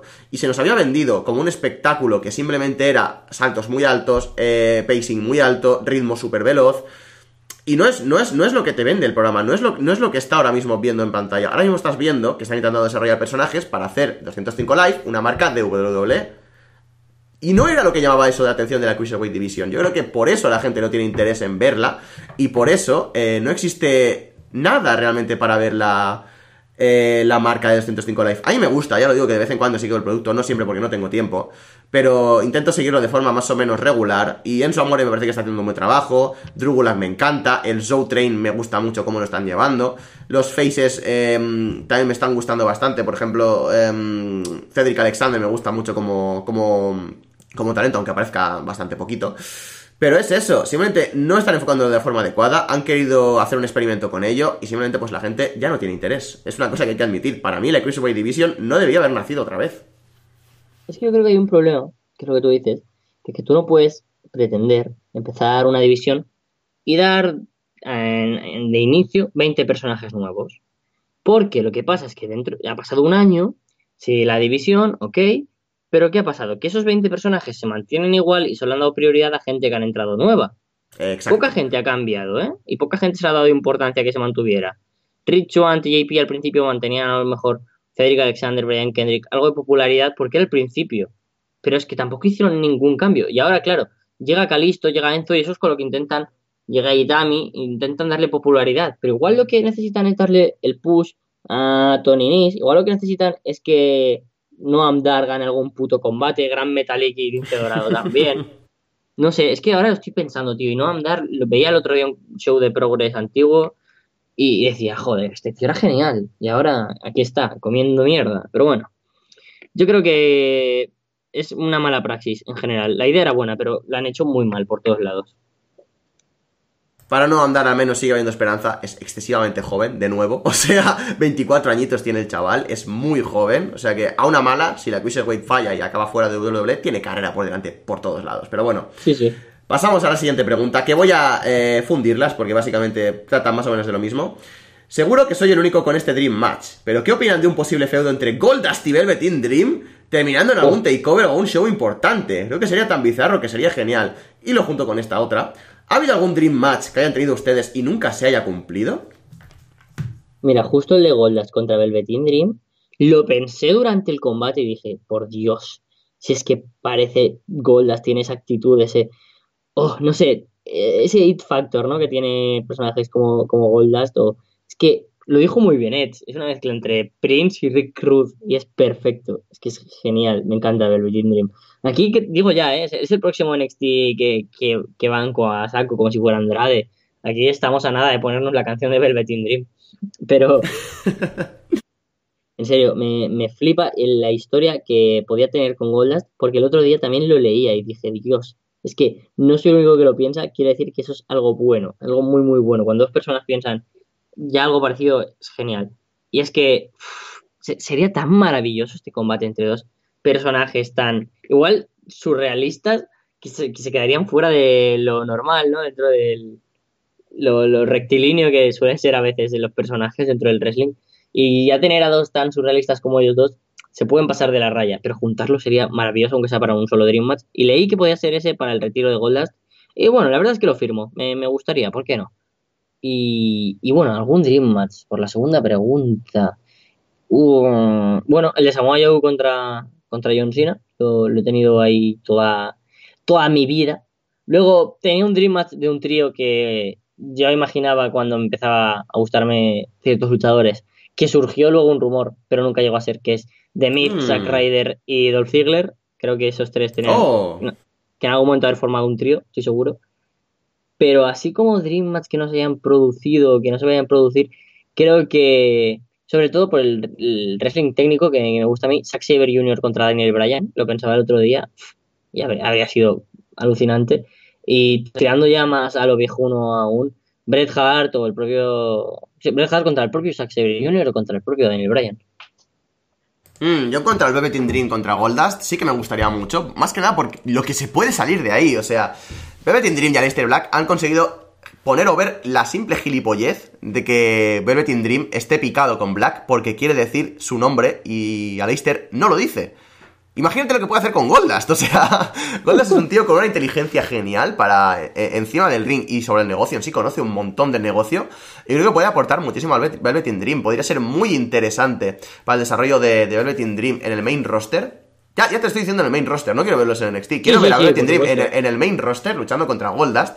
Y encima en una posición importante y que, y que, y que sea una historia que desemboque en, una- en un escenario grande. En un WrestleMania incluso. Sería muy interesante eh, Goldust, eh, volviendo con este personaje, quizá en una racha favorable. eh, un muy rollo Ric Flair, me voy a retirar pero sigo ganando, ¿sabes? Por ese- de, de- de ese rollo. Sí. Y que Velveteen Dream de repente aparezca, sea el tipo que le va a quitar, el, la, eh, le va a mandar al retiro, sea el tío que vaya a ser al fin y al cabo su recambio en el main roster, es un poco la pas- el pase de antorcha.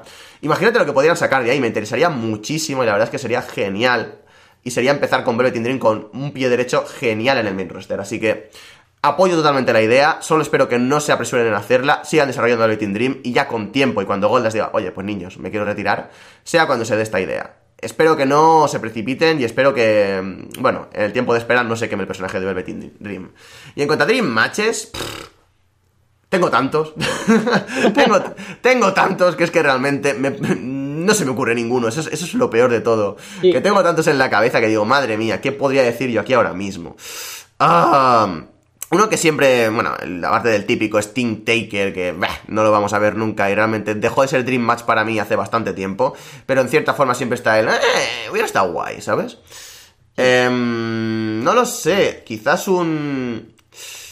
Ah, no sé decirte, tío. Es que te lo juro que me ha pillado muy fuera la pregunta. He estado pensándolo en tu intervención y lo que te digo, he cogido papel y boli, he intentado escribir y no me ha salido nada, tío. Es que tengo miel en la cabeza y no me sale ninguno en concreto. Pero bueno, lo siento, ya ampliaré información, si no en Twitter, si no se me ocurre un poquito más tarde, si no en el siguiente programa. Pero es que ahora mismo, cero. Es que es complicado cuando nos mandáis estas cosas porque, a menos que de la casualidad como yo, que lo pensé justo el otro día, es que no se te ocurren porque si te vienen tantos nombres, tantas ideas, empiezas a juntar Son Michaels y Styles y dices, hostia, maravilloso es que coges a cualquiera de dos tiempos y, ya está, y, te sale perfecto. Yo qué sé, coges eh, Okada contra Shawn Michaels. Todos contra Shawn Michaels. Quedan bien. Desde luego, Shawn Michaels da igual donde lo pongas, es Dream más, ¿no? Siempre, sí o sí. Sí, siempre. Vamos a pasar a la penúltima pregunta del programa de hoy. Penúltima, recalco el penúltima, porque hay una que quiero guardar para el final. Nos la envía desde España la tía que gusta de Capu diciendo España, ya sabes, tengo el MD abierto. Hola, ante los últimos anuncios de colaboración de la lucha española, ¿cómo ven las perspectivas futuras del wrestling español? ¿Adam Chase oh. es el puto amo? ¿Eso lo pone? Eso lo pone tal cual. Pues mira, lo que he dicho antes, que nunca ibas a saber que iba a, a entrevistar, tengo que hacer un trabajo en mi carrera y voy a hablar con Adam Chase para preguntarle justo eso. Así que si queréis, os lo digo la semana que viene. O dos, no sé cuándo le voy a hablar con él. Genial, genial. Sí, Adam Chase es el puto amo, es que sin más. No me compro camisetas de gente que no son el puto amo, básicamente. ¿Y perspectivas del wrestling español a futuro, Carlos? Es que no tengo ni idea de lo que va a suceder, porque eh, tengo ahí el hype de lo que va a anunciar la WWE mañana. O mañana, mañana, tío, mañana. ¡Wow! Sí, sí, sí. Madre mía, cómo pasa el tiempo. Yo pensaba que un. Joder, qué ganas tengo de. Espero que sea la network. Yo espero que sea la network ya, porque les pago 100 euros si quieren. No. Creo que esto es muy bueno, ¿no? Porque la ampliación de, de la alianza entre Triple H. Triple H. Triple W Triple H sale en un show de Riot Wrestling y le dice a Bad Boy, niño, eres el futuro. Sería increíble. Ay. No, eh, quería decir que me parece genial, pero ya era algo ya bastante obvio, ¿no? Ya había, no 100%, pero por ejemplo que los campeones de por parejas de, de Triple W estén en Riot, pues bueno, ya eran puntitos, ¿no? Que veíamos venir, algún show de colaboración que ha habido ya. Pero ahora esto amplía sin duda, por ejemplo, que en una futura network se amplíe el catálogo a que hayan shows de Riot, mayor calidad de producción de vídeos, ya que es una empresa que a todos nos gustaría seguir, que es la segunda en España, casi, digo yo, y que a lo mejor no podemos porque no tienen los medios o la manera de producir sus shows bien, grabarlos, hacer DVDs, etcétera, etcétera, y eso ya es cojonudo. Eh, intercambio de roster, también buenísimo. Historias cruzadas, genial. Me parece muy bueno. Tours conjuntos, quizás es la hora, ¿no? Es difícil, pero quizás es el momento que se junten las personas, el dinero, el tiempo, de que la W y Riot se junten y hagan shows especiales en Valencia, en Bilbao, en Málaga, en Sevilla, en La Coruña, Santander, ¿sabes? En otras ciudades. Sería genial. Creo que el abanico es muy amplio. No puedo abarcarlos ni siquiera yo ahora pensando todas las opciones, ni siquiera ellos, ni siquiera el tiempo puede hacerlo pero que es una de las mejores noticias del año, seguro. Sí, desde luego me parece que es, es como dices, ¿no? Estaba ya intrínseco, se sabía, bueno, no se sabía, pero que, ¿me entiendes? Aparecían luchadores de Riot en WWE y viceversa, había un intercambio ahí dado de luchadores, y obviamente, pues em, se podía ver a simple vista que las empresas se llevaban bien entre ellas. Esto simplemente es la oficialización de ello, es de cara a la gradería decir, oye, que nos hemos juntado en cierta forma, así que estad contentos. Así que, genial, o sea, me encanta que se haya hecho esto mm, público, me encanta que sea oficial que la Triple y Rayo Wrestling son aliadas, en pro del futuro de tanto las dos empresas como del wrestling español. Y no sé, me parece que estos son todo noticias positivas últimamente para el wrestling español. Me da miedo, porque alguna hostia nos vamos a dar. y va a ser una hostia tremendísima. Y espero no ser un agorero con esto. Pero me da mucho miedo que salgan tantas noticias positivas. Quizás es porque en el pasado solo eran todo noticias negativas, Sí, estaba sí. acostumbrado a ello, no lo sé, me, me escama mucho, pero bueno, me alegro muchísimo por ellos, realmente han trabajado muchísimo tanto la triple como Riot para llegar a este punto. La triple, como decimos, mañana anunciará una cosa, supongo que será el on demand de la network esta, esperemos a ver si está solo shows de la triple, también hay shows de la Riot con esto de la, del acuerdo de colaboración. Y veremos, yo tengo fijo que voy a pagar, lo tengo fijísimo. Y veremos, eso, eh, es lo que dices. Esto puede comportar muchas cosas, es juntar dinero, es juntar medios, es juntar talento, es quizás hasta juntar entrenos. eh, puede que en el futuro, porque de momento no creo, pero en el futuro puede que sí que llegue a darse esto de tours por España, por así decirlo. Es complicado de hacer, es mucho dinero, es mucha, mucho gasto en logística, pero se puede llegar a hacer si hay interés detrás en las, en las, en los, eh, en las ciudades en las que pues, podrían llegar a hacer tours. Así que bueno, el futuro realmente es incierto, pero es positivo. Ya sabemos que no va a caer esto mañana. Y joder, no sé, eh, da para emocionarse, da para pensar en muchas cosas y da para pensar muy en positivo. Así que realmente creo que cualquiera que sea español y no conozca el wrestling español, creo que es un gran momento para empezar a, a interesarse por él y vamos, ver que realmente hay muchísimo talento aquí en nuestro país. Mm.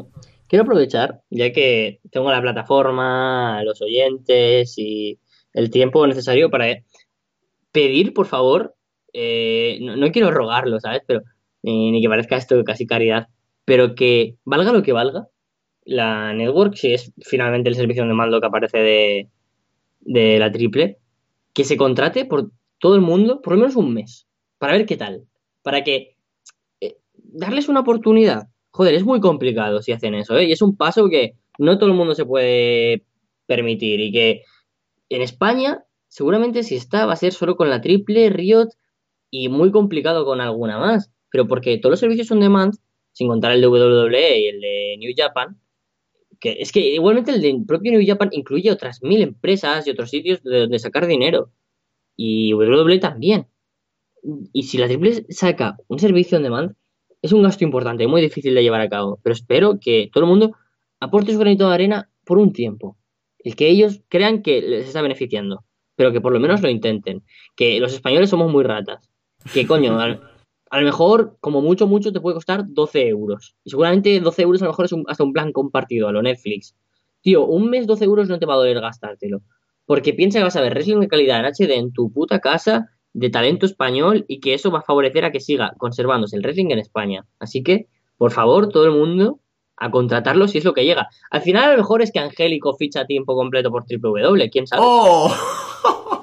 Sería la polla, ¿eh? Pero, pero es- espero que sea el on demand. Aunque me encantaría lo de Angélico. Nah, Angélico se ha mudado a Barcelona, así que a todo caso sería con Riot. Pero sí, poquita broma con el tema. Desde luego es lo que dices, la plataforma que tenemos aquí nos permite hacer este tipo de cosas. Y desde luego, completamente de acuerdo con tu punto. Intentad, aunque sea por favor, eh, pagad aunque sea un mes, intentad ver el producto, aportad vuestro granito de arena mínimo. Igual que nosotros estamos intentando aportar el nuestro, nuestro granito de arena minúsculo en este desierto enorme. Y no sé, intentar pues poquito a poco que esto vaya un poquito más hacia arriba, porque si ellos solos lo han sacado hacia arriba de, de la forma en la que lo han sacado, una comunidad unida en pro de ayudar al wrestling español, ayudar al desarrollo de todo esto, creo que, vamos, podemos hacer auténticas maravillas. Así que, sin más, creo que es hora de nadar todos de una vez en la misma dirección con esto. Sí. Vamos a pasar a la última pregunta del programa de hoy. Cada vez lo digo más así, no sé, creo que se va a convertir en una catchphrase para mí. Desde el castillo Chicharrón, de Don Chicharrón, ¿hay algún wrestler que os haya hecho cambiar de opinión que teníais de él? Ya sea para mejor o para peor. Un saludo. Uf, ahora que se me venga a la cabeza rápidamente. Si tú lo has dejado para el final es porque ya tenías a alguien pensado, así que si quieres contestar tú primero hasta que se me ocurra a mí alguien. Sí, lo había dejado para el final por esto y porque digo, ostras, es que es buena para, para el final, es que, es que mola, es el punto final. Pero sí, yo voy a decir, el, el que me hizo cambiar la opinión a peor fue David Richards, sin ningún tipo de duda. Hola, Era, hola. eh, te lo juro, te lo juro, era muy, muy, muy, muy fan de David Richards, pero muy fan. De estos de incluso llegar a corearle Best in the World en su momento de match. En, cierta forma, yo, yo pienso que sí. En cierta forma, en su época, tampoco veía tantísimo wrestling independiente como eh, años posteriores, o puedo decir o, eh, este año veía, o no conocía tanto de wrestling fuera. Pero sí que puedo considerar que en aquella época David Richards en cierta forma podía llegar a serlo, por lo que se vertía, por la facilidad de medios que había para ver empresas. Puede que Ring of Honor, al ser bastante más accesible, sí que fuera mm, de lo visible el mejor, pero no lo sé. No me arriesgo a decirlo porque, de nuevo, ahí no veía Japón, ahí no veía México, hay muchísimas lagunas. Pero bueno, sí. Eh, yo era de estos, yo era de estos que incluso le gritó Bestín de World cuando fui a verle a Barcelona, me hice la foto con él, que ahí fue el punto de quiebra, se me rompió el corazoncito, en fin, ya sabéis la historia. pero sí, con el, con el paso de los años, con las noticias vertidas de su egomanía, de que cada vez en el ring me gustaba menos, cada vez le veía más fallos y, y realmente su estilo en el ring cada vez me gustaba menos, porque vi luchadores con su mismo estilo que lo hacían muchísimo mejor y él empezó a parecer muy limitado. Eh, me empezó a gustar muy poco, y me empezó a gustar muy, muy poco, y hasta el punto de que, bueno, en parejas lo podía llegar a, soportar porque estaba Eddie Edwards, pero no me gustaba David Richards como luchador individual, y no me gusta David Richards como luchador individual. Sintiéndolo mucho, por el bueno de Richards, si estás escuchándonos, lo dudo. Eh, nada, me alegro de haber aportado tu granito de arena ahí con los 5 euros. Eh, Y nada, lo siento mucho, pero no me llamas nada la atención. Y a mejor, hay tantos luchadores que me han cambiado de opinión, mi opinión al respecto a mejor. Michael Elgin, sin ir más lejos, me parece que fui, muy, fui muy, muy injusto con él. Muy, muy injusto. Y desde su run por Japón creo que ha encontrado su true self, se ha encontrado a sí mismo, se ha encontrado en el ring. Yo creo que es espectacular lo de Michael Elgin. Y como él, pues mil casos. Es que hay muchísima gente que de verdad he hecho juicios apresurados sobre ellos o he dicho muchísimas cosas sobre su desempeño en el ring y al final lo que he aprendido de todo esto es que hay que darle tiempo al tiempo y nada, en el futuro pues intentaré juzgar menos en este sentido. Mira, justo tenía pensado a, Michael Elgin porque siempre te... ese amigo hijo de puta que siempre te juzga por algo que dijiste cuando eras joven y ahora te arrepientes. sí, sí, sí. Pues ese amigo siempre me dice, tú cállate que a ti no te gustaba Michael Elgin. Y ahora me flipa, pero es que me, me, parece una locura de wrestler. Pero, pero, es que me acuerdo, tío, hace tres veranos, eh, no, fue sí, hace tres veranos fue el primero en el que estuvo en el en New Japan, si no me equivoco, y yo diciendo, pero, tú has visto este luchador en Ring of Honor, qué mierda de wrestler, que le dan un push porque es grande, y mira, me cayó la boca. Y ahora un luchador que, que me flipa. Eh, luchadores que me han pasado al revés, mira, esto yo creo que era por madurar. Eh, Mr. Kennedy me encantaba. Y hmm. luego en TNA era como, en serio, tío, que luchador más malo, le, odiaba. Eh, James Storm es un luchador que también me ha gustado mucho y ahora no me gusta nada, no me atrae para nada. Es un luchador que me aburre mucho, creo que es viejo, aburrido, estancado, no aporta, me pone nervioso su voz, todo, todo. No, me gusta James Storm.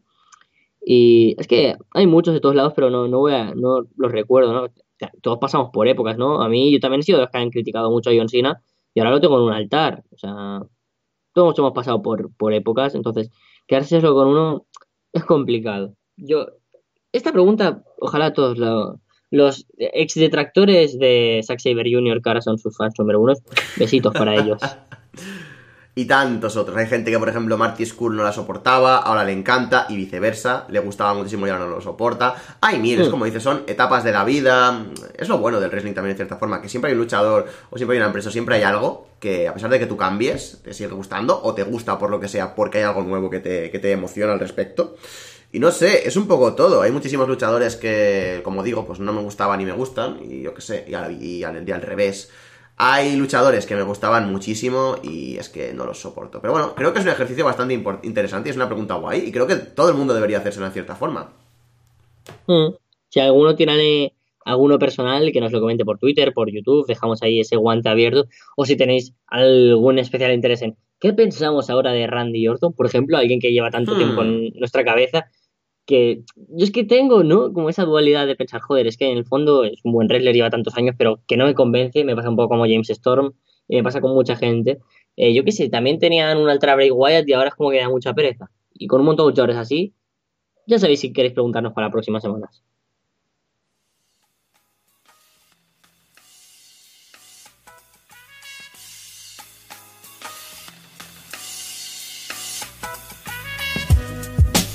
Sin mucho más que añadir esta semana, hemos llegado al final, ahorita y media de programa, nuestra media realmente. Muy encantado de, de- de seguir haciendo esto, muy encantado de que cada vez lleguen más preguntas. Muchísimas gracias a todos los oyentes por eh, vuestra aceptación, por vuestras preguntas, por absolutamente todo lo que hacéis por nosotros. Que siga, que siga la corriente, seguid enviando preguntas. Lo sentimos mucho a los que no hayan conseguido hacer el corte en el programa. Nos llegan muchísimas, como digo, intentamos responder todas las posibles, pero esto llega a un punto en el que es imposible. Y nada más, muchísimas gracias por todo y será más la semana que viene, Carlos. Pues la semana que viene estoy esperando ya con ansias vuestras dudas, opiniones, preguntas, sugerencias, etcétera, etcétera, porque sois los que de verdad nos dais fuerza, nos dais alma durante esta horita y media. Sois vosotros los que construís el programa, como decimos todos los días. Mando un saludo a mis amigos con los que ya paso casi más tiempo con mi familia por la puta universidad. Recojo el guante capu de ver muchos Royal Rumbles juntos aquí en mi casa, en la Hmm. tuya, en la universidad, que es la casa nuestra. Y a todos los oyentes, nos vemos la semana que viene. Guante recogido, he conseguido mi objetivo. Así que sin más, muchísimas gracias a todos. Nos vemos la semana que viene. Un abrazo muy fuerte con más y mejor